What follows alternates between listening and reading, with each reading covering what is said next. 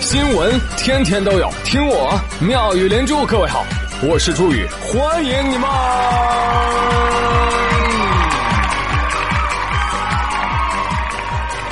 谢谢谢谢谢谢各位的收听啦！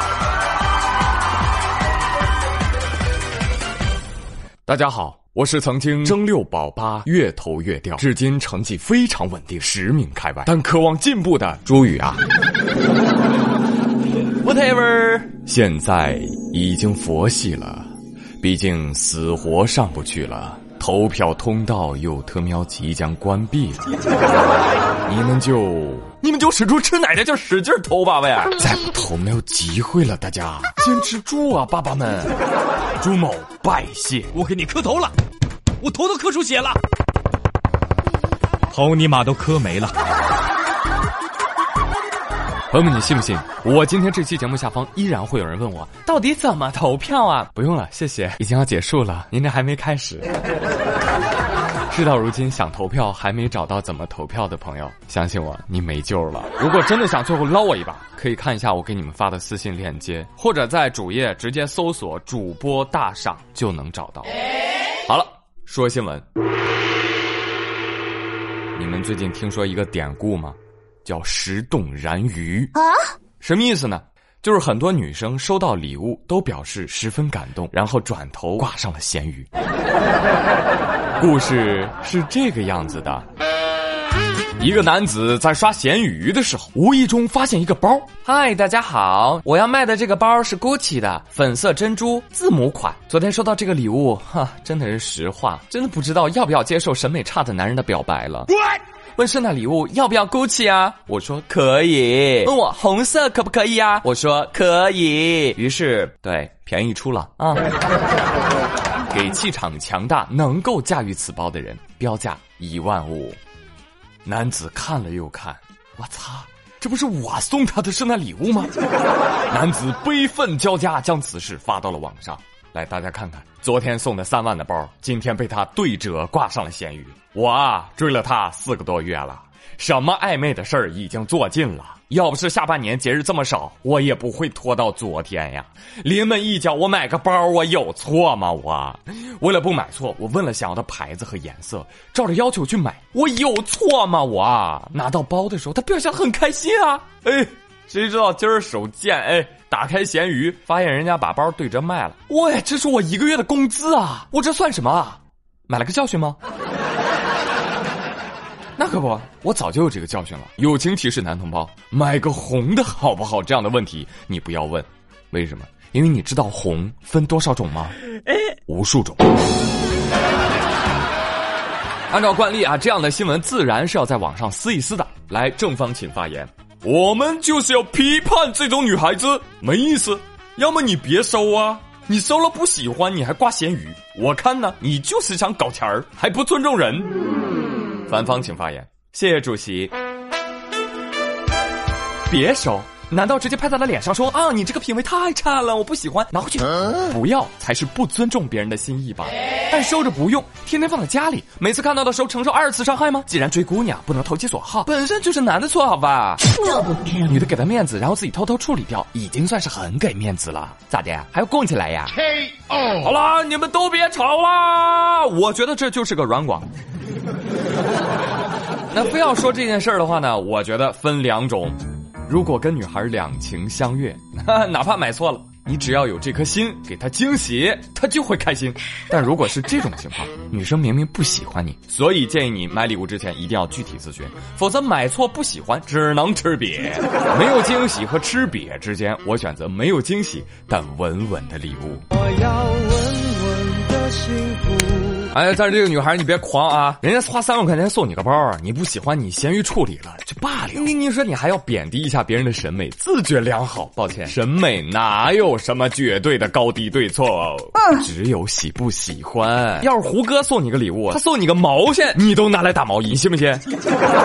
无独有，你会发现，哎呀，这个节后的咸鱼商品很丰富啊。好的，各位来看一下这件商品，这是一双 AJ One 正品已过毒，三十六码买来一直放着，就穿过一次哦。鞋盒什么的都在，自穿合适就买哦。请看留言区。我去，这不会是我前几天你过生日的时候给你买的那双吧？其他网友纷纷安慰兄弟啊，算了吧，老哥啊，不值得。哎，我一女的都看不下去了，爱别人要学会先爱自己。哥，你加油吧！谢谢各位。我说，亲爱的，如果你真的很缺钱，你把价格改成原来的价格吧，我买。我还是想送你这双鞋。啊，太感人了，有没有？我都看哭了。楼主啊，你留个号码吧，我们给你捐款。非常的心疼啊！你看这送女朋友礼物，遭遇了十洞燃鱼之后，竟然还打算再来一次。今天真是学到一个新词儿啊，中华田园舔。宇哥没跟你说过吗？舔狗舔到最后一无所有。为你付出那种伤心你永远不理解，我又何苦勉强自己爱上你的一切？哎，还过什么圣诞节啊？满眼看去全是悲剧，男的受伤，女的投河。话说圣诞节那天，重庆奉节长江大桥上有一年轻女子跳桥了，不得了啦！有人轻生啦，快来救人呐！最后，女孩得救。救人者是羽绒服。姑娘说：“不想活了。”羽绒服说：“不，你想。”于是羽绒服啊就努力的飘啊飘，飘啊飘，然后姑娘在江面上飘了半个多小时。哎，我不觉得羽绒服在救人啊，我觉得他是想冻死这个姑娘。好在最后被好心人捞起。正所谓大难不死必有后福嘛，厚羽绒服嘛，是吧？哎呀，你这个羽绒服质量不错啊啊！应该是救生衣和服装厂的联名款吧？是不是？五分钟，各位，我需要这个羽绒服品牌所有的信息，有没有人跟我团购啊？去，姑娘，你说你年纪轻轻的啊，你有啥想不开的？对呀，你买个羽绒服都那么成功，百分之百真羽绒，真防水啊！看的连张丽丽都羡慕了。丽丽说：“真是的，我要能买得起这么好的羽绒服，我才不舍得跳河呢。”玩归玩，闹归闹啊，但是千万别拿生命开玩笑。这样的天气，羽绒服是什么？那就是命啊！来来来，告诉各位啊，这一波寒潮有多猛啊！我估计你也感受到了。就二零一八年最后这几天，实力派跨年寒潮上线啦，并有十足的诚意冻哭你，还打算一口气从今年冻到明年。提醒大家，未来三天全国八成以上区域气温将创新低，伴随北方大风和南方雨雪，寒冷加倍，全国无一幸免，都得冷啊，都得冷。广东小伙伴你也别嘚瑟啊，我就把话搁这了。三十号那天啊，对，明天你要是没被冻哭，你来找我，欢迎到我们北方来。哎哎哎，我说啊，这两位。这大冷天的，能不能配合一下？我这正宣传让大家防寒保暖呢，我求你们了，你们，你们穿件衣服行不行？前天，合肥两大学生立最刚赌约，协议书，甲方李硕，乙方吕德全，我们承诺在二零一九年一月十二号之前，谁先穿棉袄，谁是王八蛋。此协议始终有效，谁怂谁是二三三三宿舍的儿子。甲方李硕，乙方吕德玄，是不是就这样？这俩傻小子啊，多傻！上课穿短袖，吃饭穿短袖，去哪儿都穿短袖。傻小子睡冷炕，全凭火力壮啊！但你真的不会冷吗？啊，你俩喝防冻液长大的？看这俩哈都冻成孙子了，谁还在乎是不是儿子？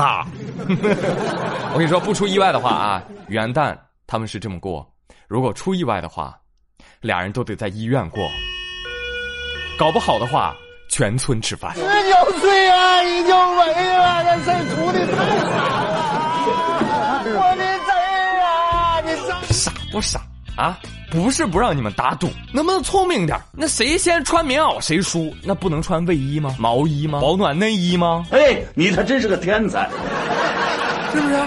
哎，那首歌真是没错。十个男人七个傻。还有一个人人爱，不好意思啊，是我了。给小年轻们说一句哈，命这个东西啊，就是没有了才知道啥叫没了。这话呢，也是说给那些血气方刚、打架斗殴的小青年的。哦，不对啊，这位哟，失敬失敬啊！这位，接下来这位是大姐头，蛋蛋后扛把子。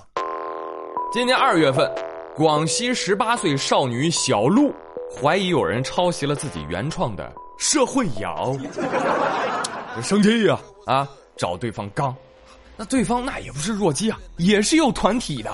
那怎么着吧？好，牛逼是吧？今儿晚上某某路见啊！不去是他孙子。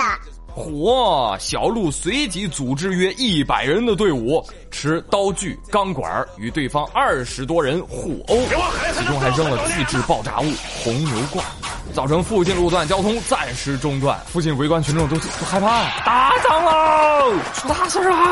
造成恐慌啊！这个，那前两天这个案子终于是判了。由于案件社会影响恶劣，主犯小鹿被判八年有期徒刑，而从犯最低的也有两年六个月。这些都是刚刚十八九的孩子，真性情，是真 battle 啊！姐的一生不是在打架，就是在去打架的路上。不要跟我说他是谁，也不想知道对方有多少人，你只需要告诉我在什么地方。生死看淡，不服就干。生死成败随风去，只愿激斗海陆空。行了行了，闭嘴了啊！现在是审判时间，主犯陆某某啊，是的，法官大人，今年满十八了吧？啊，是的，很好，十八刚刚好，不多不少，少一岁不罚，多一岁浪费。你为什么打架呀？法官大人，因为有人抄袭了我的作品。哎呦，不愧是新一代啊！这版权意识杠杠的，你这还算是维护知识产权喽？哈哈哈，小意思，小意思。那你们是怎么打架的？啊，法官大人，请您自行脑补。我们是一边跳舞一边打架的。姑娘，印度宝莱坞了解一下。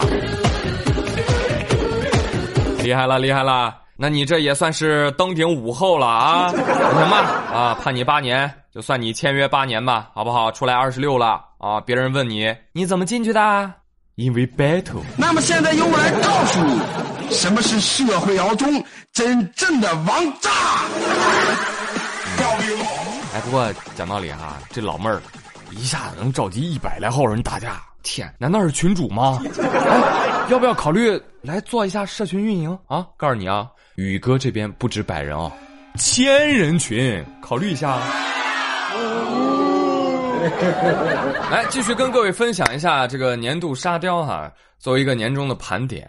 其实呢，你你如果关注这个奇葩界哈，你会发现奇葩不分国度，沙雕人人平等。